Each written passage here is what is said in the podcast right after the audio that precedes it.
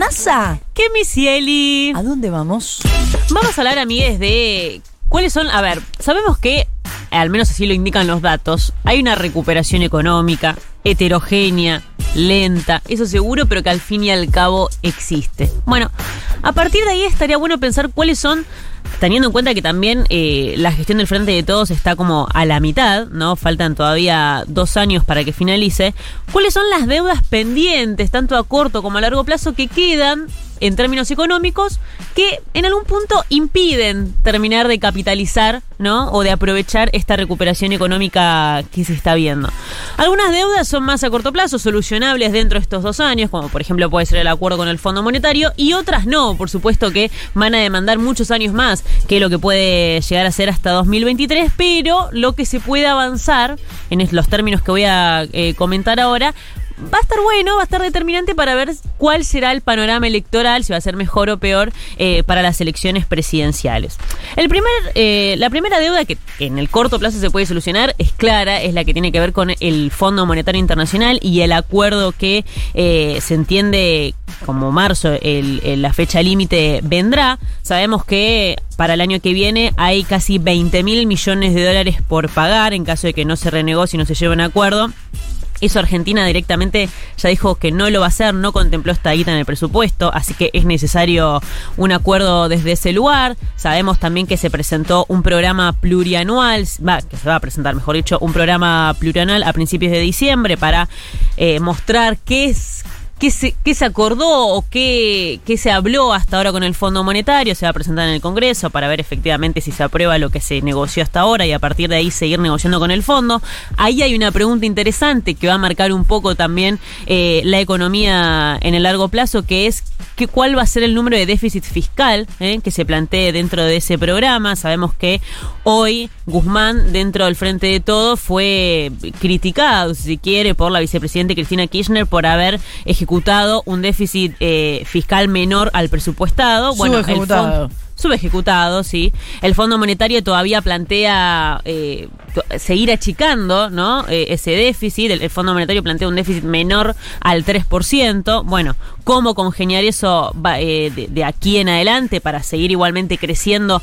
Es un tema interesante. Pero al fin y al cabo, digo, lo que se necesita en el corto plazo, sí o sí, es generar un acuerdo. Un acuerdo que se entiende, va o se espera, ¿no? Va a contribuir a generar una, un, escenario de estabilidad en términos económicos y financieros también. No es lo único, pero es un factor importante. Y ahí hay otra cosa, porque un escenario eh, macroeconómicamente ordenado, financieramente ordenado, ¿no? O que comience a ordenarse, atrae algo que la Argentina necesita mucho, que son los dólares, ¿sí? Pero no solo de rubros que ya exportan, como puede ser, por ejemplo, el campo, sino y acá está la segunda deuda, tiene que ver con aquellos sectores donde Argentina tiene recursos, sí, pero todavía no están muy profundizados. Esto, por, supuesto, no, no, es que se termina en 2023, no es que ahora es, se, se acuerda con el fondo y todas las inversiones caen hasta 2023 y se desarrollan hasta la otra gestión. Bueno, no. Pero sí es interesante ver qué sucede desde este lugar en los próximos dos años. A ver, Vaca Muerta ya exporta más que Bolivia, pero aún todavía le falta regulaciones para seguir ahondando en este sector. Hay un proyecto de ley de hidrocarburos para incentivar la producción de gas y petróleo que Sergio Massa, el presidente de la Cámara de Diputados, pidió debatir ya en el corto plazo. Sí, y que en gran parte del Frente de Todos cae para el orto, ese proyecto, también hay que decirlo. También, pero bueno, digo, al fin y al cabo estamos hablando de, cuestiones eh, estructurales, ¿no? Dentro de la economía, más allá de la, de, la visión que se puede tener respecto del proyecto. Eh, también seguir desarrollando la economía del conocimiento, ¿no? exportar software, exportar programación.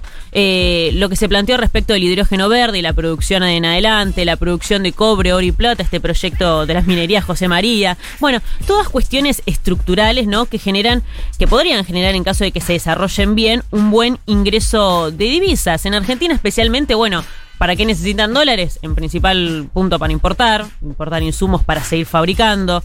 Si se elige tener esta política cambiaria con el dólar controlado, bueno, se necesitan dólares para tener una oferta y justamente eh, intervenir sobre el dólar, para evitar una devaluación, para no caer en la restricción externa, para no caer en la especulación a partir de la brecha cambiaria, un montón de cosas, un montón de factores son los responsables de que Argentina necesite dólares en este país.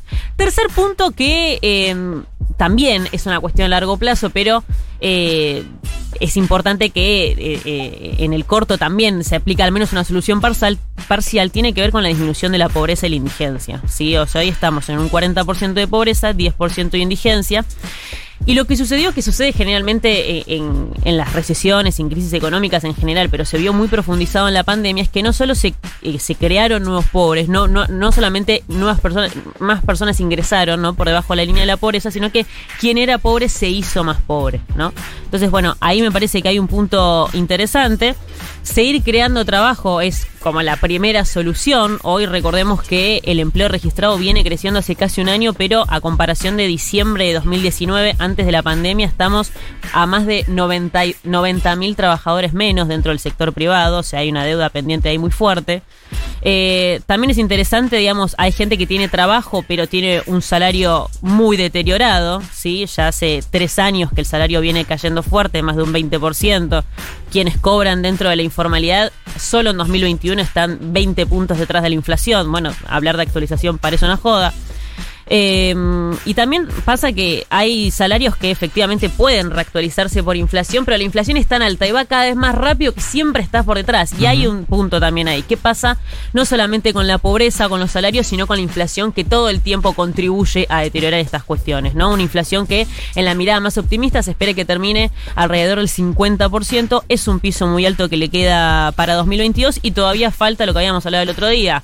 Des, eh, descongelar alimentos, descongelar medicamentos eh, ahora, bueno, eh, aquí en Argentina los combustibles están eh, como se dice, congelados, pero ya sabemos que hay un aumento a nivel internacional del petróleo, que cuando eso se descongele, aquí en Argentina va a comenzar a impactar. Ah, bueno, sí, porque además, perdón, cuando sí. yo me acuerdo que cuando asumió Feletti, eh, la gracia era, no, bueno, esto es lo que tiene que hacer ahora y va a pensar un plan a, a mediano plazo, a, a, corto plazo, cuando se termine este congelamiento. Sí. ¿Cómo hacemos para que cuando sí, llegue igual, enero... Ojo, combustibles no están congelados. Los combustibles se frenaron los aumentos después de haber aumentado un montón en el, el, los primeros seis meses claro. del año. No, Congelados hace, cuando, un tiempo, eh, hace un tiempo que no hay una actualización. Eso sí. Digo, y al mismo tiempo. Había, aumenta, tenés... había aumentado un montón durante los, los, primeros seis meses del año. Sí, un montón. Pero, no, está bien. Pero digo, hace un montón también en paralelo que no, no, no se actualizan. Y al mismo tiempo tenés un aumento a nivel internacional del petróleo que cuando acá se descongelen va, va a comenzar sí, a afectar fuerte. Hay que ver cómo. El pero... vínculo entre el precio internacional del petróleo y el precio de, de eh, surtidor en Argentina es un link que no existe. No existe nunca, porque la Argentina tiene el, tiene el barril criollo, paga otro precio, no importa.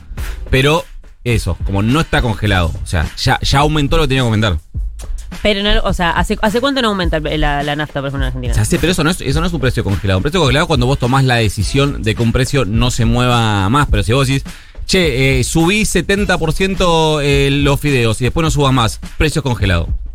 Bueno, pero digo, hace un tiempo no, no sufrimos actualizaciones de, de, de, la nafta. En algún momento van a suceder y eso va a impactar en la inflación, al fin y al cabo.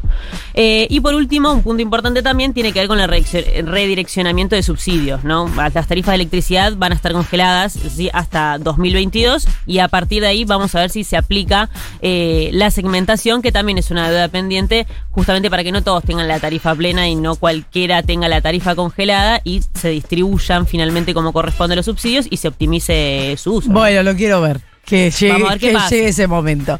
Son las 8 y 34, 16, 3 la temperatura de la ciudad de Buenos Aires. Diluvia en esta zona del país.